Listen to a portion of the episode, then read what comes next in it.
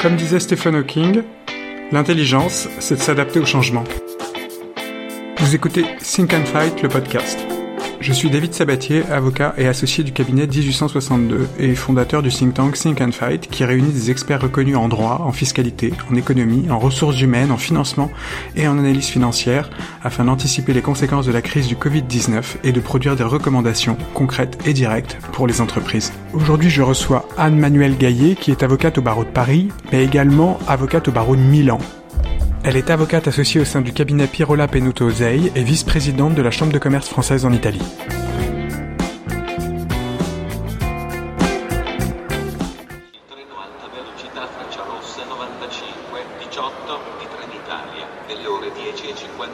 Suis euh, Anne-Manuelle Gaillet, donc je suis avocat euh, au barreau de Paris, au barreau de Milan. Je suis en réalité installée en Italie depuis euh, près de 30 ans maintenant. je suis également vice-présidente de la Chambre française de commerce en Italie. Je suis très heureux d'échanger avec vous aujourd'hui parce que vous avez un profil qui est un profil international entre la France et l'Italie. Et finalement, je constate que malheureusement, dans notre profession d'avocat, il y a euh, peu d'avocats qui ont des profils réellement internationaux. Souvent, les directeurs juridiques avec lesquels on échange euh, sont plus internationaux que leurs conseils. On a échangé euh, ces derniers temps et on a fait des épisodes avec notamment Laure Lavorel, qui travaille chez Broadcom, qui est une société américaine, qui a une vision très internationale du droit et en particulier de la force majeure. Euh, et on a fait deux épisodes aussi récemment avec euh, Philippe Cohen, qui est directeur juridique du groupe Disney, ou encore Franck Rimbaud, qui est directeur juridique social du groupe Air France. Et euh, ce que je constatais, c'est que leur vision de la crise et des impacts juridiques ou des instruments juridiques dont on peut se servir dans le cadre de cette crise est beaucoup plus internationale que ce que j'ai pu entendre euh, du côté des, avocats et des conseils. Et donc je pense que votre profil est particulièrement intéressant car euh, il a une vision transversale entre la France et l'Italie. Alors quel est l'intérêt de l'internationalité? Probablement de nourrir la réflexion en matière juridique et les instruments dont on peut servir, notamment contractuels en France, avec l'expérience qui a été faite dans les pays étrangers. Alors, euh, c'est là que se manifeste, euh, euh, je dirais, le, lien, euh, un certain lien qu'il y a entre le droit français et le, droit italien, qui sont, qui sont cousins, parce que le code civil italien de, 1942 était un peu reproduisait en bonne partie le code Napoléon, lequel était basé sur le droit romain. Donc, on n'est pas dépaysé. Disons, quand on passe du droit français au droit italien, on n'est pas dépaysé. Euh, on n'est pas dépaysé, mais euh, il y a des différences et il y a quand même des différences assez significatives. en, France, vous avez évoqué euh, la force majeure, qui est prévue par, le code. En Italie, la force majeure n'est pas un, moyen d'extinction de l'obligation contractuelle prévue par la loi. la jurisprudence et la doctrine aussi euh, la reconnaissent, mais disons que ça n'est pas un moyen qui est prévu par la loi. On va plutôt trouver dans, le code euh, civil italien des, domaines un peu d'application, de circonstances qui peuvent être qualifiées de force majeure. Euh, donc on va par exemple trouver comme, moyen de mettre un terme à une obligation contractuelle ou de la suspendre. Euh, on, on, a deux, deux outils, deux mécanismes, celui de l'impossibilité survenu et celui de l'excessive onérosité. Excessive onérosité, donc on verra qu'elle se rapproche un peu de l'imprévision mm. euh, de, droit français. Alors l'impossibilité survenue, en fait, c'est l'impossibilité qui survient, survient, donc se manifeste après la conclusion du contrat. Elle se rapproche de la force majeure parce qu'il faut évidemment qu'elle soit postérieure, qu'elle soit irrésistible, qu'elle ne dépende pas, qu'elle soit extérieure au débiteur de l'obligation, hein, donc qu'elle ne soit ne soit pas de son fait. Et dans ce cas-là, il peut y avoir impossibilité temporaire ou impossibilité définitive. Euh, je prends pour exemple impossibilité définitive. Euh, le pianiste qui devait faire un concert, qui a eu un accident de, euh, un accident de voiture et qui a perdu une main, dans une impossibilité définitive de fournir la prestation. on est assez proche de la force majeure là, parce que exactement. C'est pour ça que je dis, on n'a pas le terme de force majeure prévu tel quel dans le code civil, mais on a des, des, des, outils, euh, des outils et des mécanismes encadrés de façon bien précise qui peuvent être des causes d'extinction de l'obligation contractuelle, donc ça, ça va être l'impossibilité définitive qui va éteindre l'obligation contractuelle, ou bien alors euh, une impossibilité temporaire qui va, par exemple, justifier un retard et faire que le retard n'est pas fautif. Par exemple, la grève. La grève ou, par exemple, le, une crise sanitaire avec une fermeture qui ne permettrait pas à une entreprise de fabriquer des produits et de les livrer, mais parce que l'entreprise a dû être fermée en raison du fait du prince. On connaît aussi en droit italien le concept de factum principe, le fait du prince, donc qui va s'appliquer dans ce cas d'impossibilité euh, temporaire ou définitive. Ça, c'est un premier cas. Le deuxième cas, celui qu'on appelle l'excessive onérosité. Et l'excessive onérosité va plutôt s'appliquer, je dirais, pour des contrats à exécution continue, hein, dans le temps, comme les baux, par exemple. Hein. Donc, dans, ce cas, si ça se rapproche de l'imprévision de droit français, parce que il faut un événement qui survient après la conclusion du contrat et qui soit également indépendant, hors du contrôle du débiteur de l'obligation, euh, et qui euh, euh, aboutisse à ce que l'exécution du contrat devienne excessivement onéreuse pour le débiteur de l'obligation. C'est les mêmes termes que, que l'article Que la prévision. Hein oui, mais la solution est différente.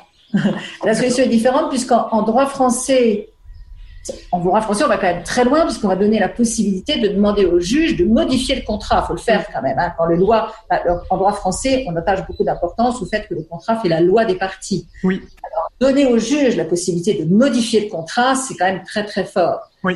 En Italie, on va donner la possibilité à la partie euh, débitrice de l'obligation devenue excessivement onéreuse euh, dans son exécution de demander la résolution du contrat, pas sa modification. Donc, c'est plus rare, mais la résolution du contrat. Et l'autre partie, mais seulement l'autre partie, peut, pour y échapper, euh, proposer une modification des conditions contractuelles pour les ramener à un niveau équitable. Donc le juge reste un peu un spectateur, c'est-à-dire que le juge ne pourra que prononcer la résolution si l'autre partie euh, si elle souhaitait que le contrat se poursuive, n'a pas ramené à une situation d'équité. Je trouve assez, assez intéressante cette disposition, parce que ça évite d'avoir une, une, une, je dirais, une introduction, une, entrée euh, un, un, peu arbitraire d'un juge dans une relation contractuelle. Or, on, on, on, met la partie qui est objet de la demande de résiliation du contrat. Si elle souhaite que le contrat se poursuive, on la met dans une situation de devoir proposer, de ramener le, les conditions contractuelles à une situation d'équité de façon à éviter la résolution. Ce que je trouve intéressant, pardon, je, pour faire un, un commentaire là-dessus, ce que je trouve très intéressant sur ce dispositif-là, qui pourrait, euh, c'est d'ailleurs l'intérêt du droit comparé, c'est de réfléchir à ce qu'on pourrait mettre en place dans des contrats euh, par exemple, de droit français.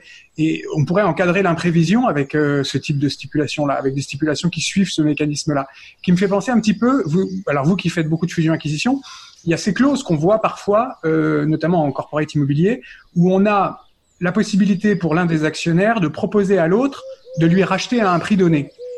Par exemple, un prix par action.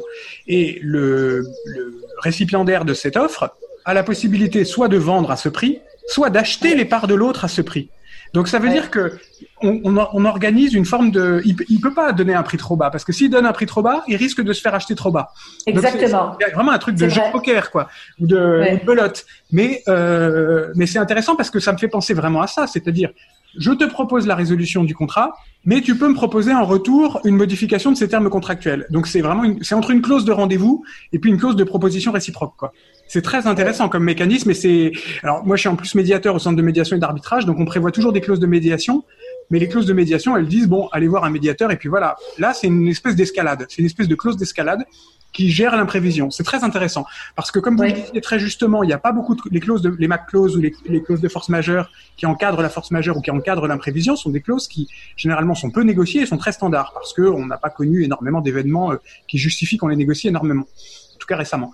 Et donc, euh, finalement, on n'est pas très producteur de, de, de, dispositions, de stipulations intéressantes sur ce sujet-là. S'inspirer du droit comparé, ça peut être une source euh, d'inspiration intéressante. Ouais. Alors, ce qu'il faut ajouter, c'est qu'évidemment, on est en matière contractuelle, et en matière contractuelle, il y a quand même une large place qui est laissée à l'autonomie des parties, et donc ce sont des mécanismes résiduels, c'est-à-dire ce sont des mécanismes auxquels les, les parties peuvent déroger.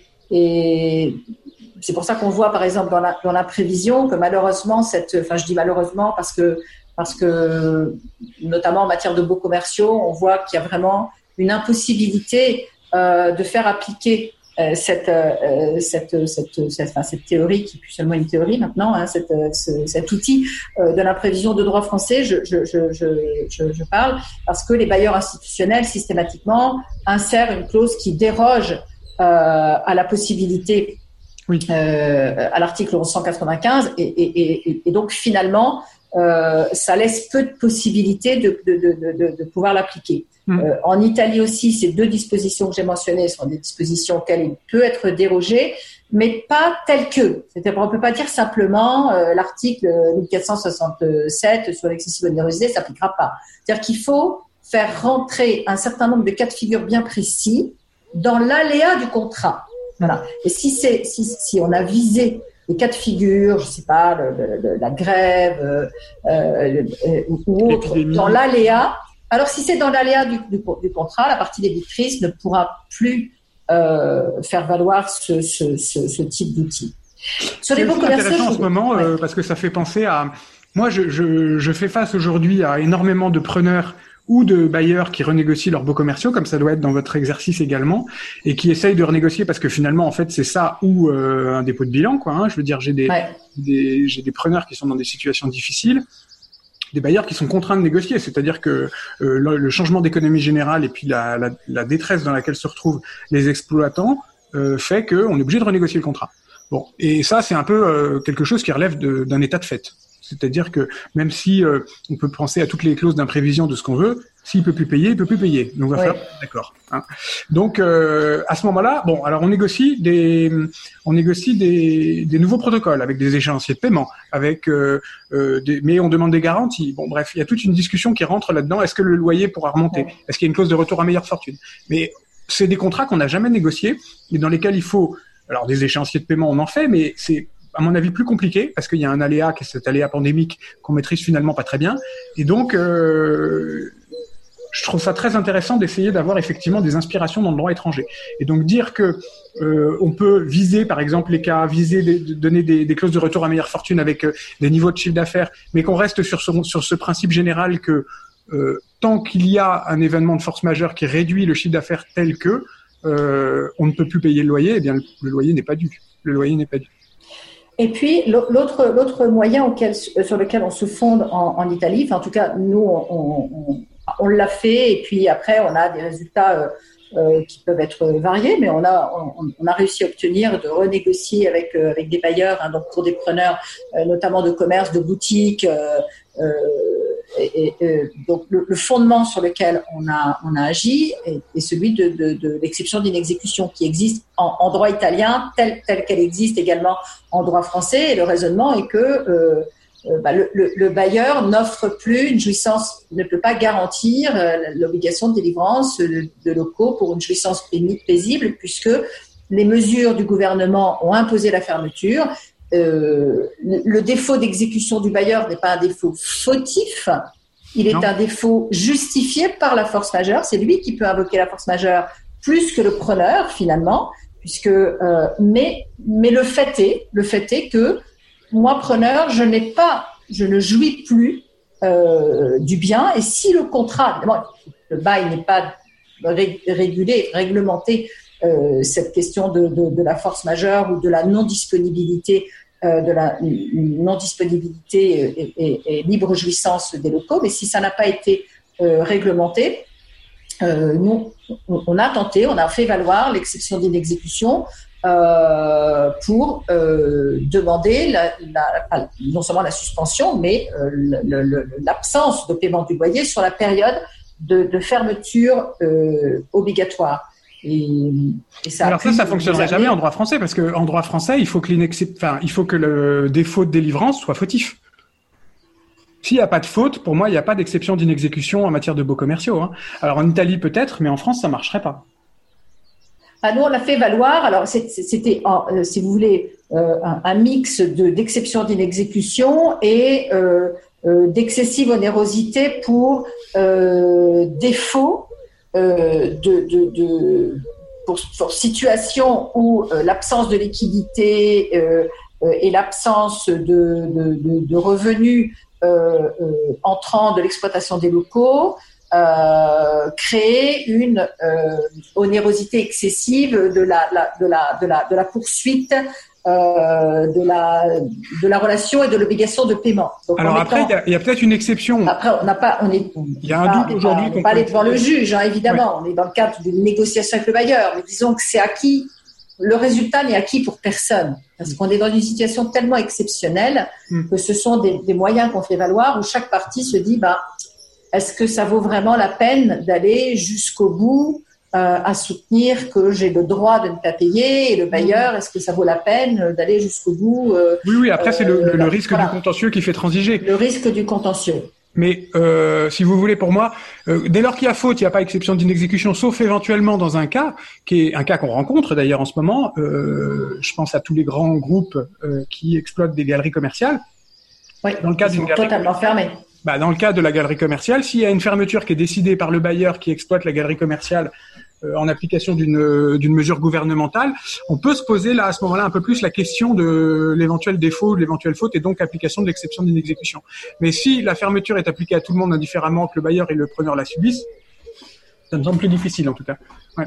En tout cas, je, je, suis d'accord avec vous sur l'imprévision et la force majeure. Là, pour le coup, il y a, il y a des arguments.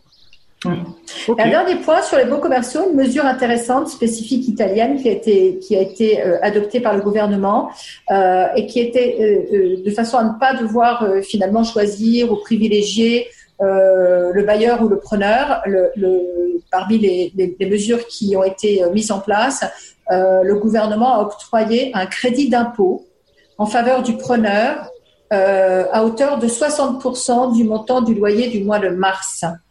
C'est intéressant. Alors pour l'instant, ça n'a pas été reporté, ça n'a pas encore été prorogé pour le mois d'avril. On espère que ça sera prorogé, mais c'est une mesure intéressante parce que ça permet aux preneurs, avec un crédit d'impôt, sachant que euh, la charge d'imposition pour une société entre l'impôt sur les sociétés euh, et, et, les, et, les, impôts euh, locaux est de l'ordre d'à peu près 40% hein, de mhm. charge d'impact fiscal avoir bénéficié d'un crédit d'impôt de 60% du montant du loyer, ça correspond à neutraliser complètement le coût du loyer du mois de mars. Et ce crédit d'impôt, euh, euh la mesure a précisé euh, une dizaine de jours plus tard que c'était un crédit d'impôt qui pouvait être utilisé en compensation avec tout, tout impôt et toute charge dès le 25 mars.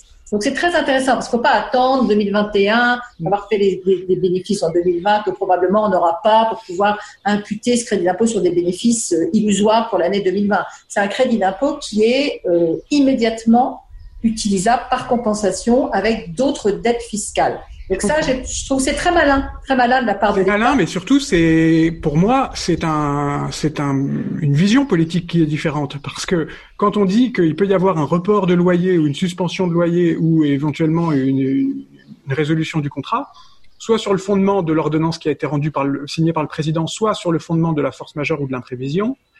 Euh, à ce moment-là, on dit que le prix, enfin que le, le, coût de cette mesure, le coût de, ce, de cette crise est supporté par les bailleurs, alors que dans votre cas, il est mutualisé puisque le coût est supporté par l'État qui va avoir, qui va devoir financer un crédit d'impôt. Donc on mutualise et on fait peser sur l'État le coût euh, de la crise sanitaire en matière immobilière, alors qu'en France, on fait supporter ce coût-là euh, aux propriétaires bailleurs. Alors c'est une question qui est compliquée. Est-ce que ça relève d'un problème de lobbying? Est-ce que ça relève d'une organisation économique? Je connais bien l'organisation du patrimoine foncier en France, mais je le connais moins bien en Italie.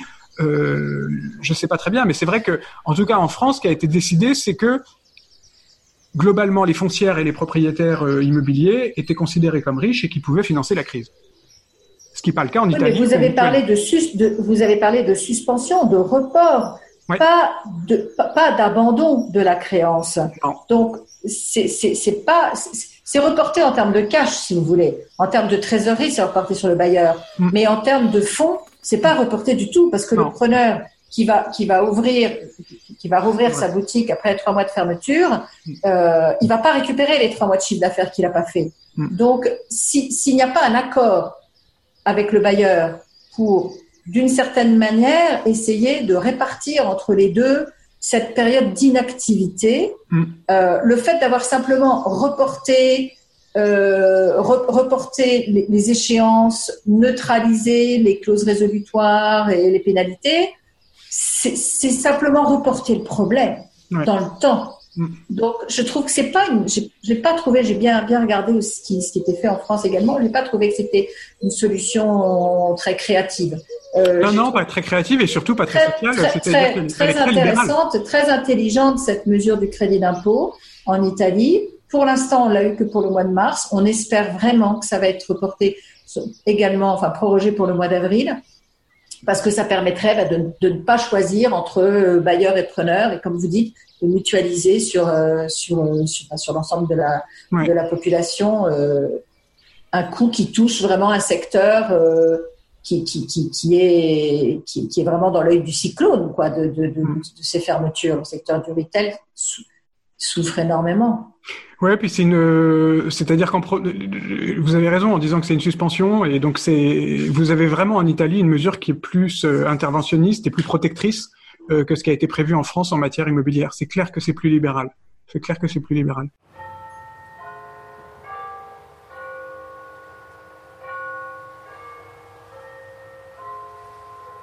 C'est sympa parce qu'on a fait un échange qui est vraiment juridique. Et, oui, c'est vrai. Euh, et qui est sur un contenu qui est pas, à mon avis, très disponible et très fréquent. C'est une vraie discussion de juriste, c'est intéressant. En plus, sur des, des concepts de droit civil euh, profonds, quoi, enfin fondamentaux. Donc, euh, y a oui, comme vous avez vu, avec, avec, des, avec des, des similitudes, mais aussi des différences, et puis des, des, concepts qui peut-être, euh, voilà, à l'origine ont un tronc commun et puis ont évolué différemment euh, dans un pays et dans l'autre. Hein. Ouais, absolument. J'espère que vous avez eu autant d'intérêt à écouter cet épisode que j'en ai eu à l'enregistrer. Et si celui-ci vous a plu, vous pouvez nous laisser des commentaires, bien sûr, un petit message, ça fait toujours plaisir, ou m'envoyer un mail à sabatier, s a b a t i e r 1862-du6legal.com. À très vite!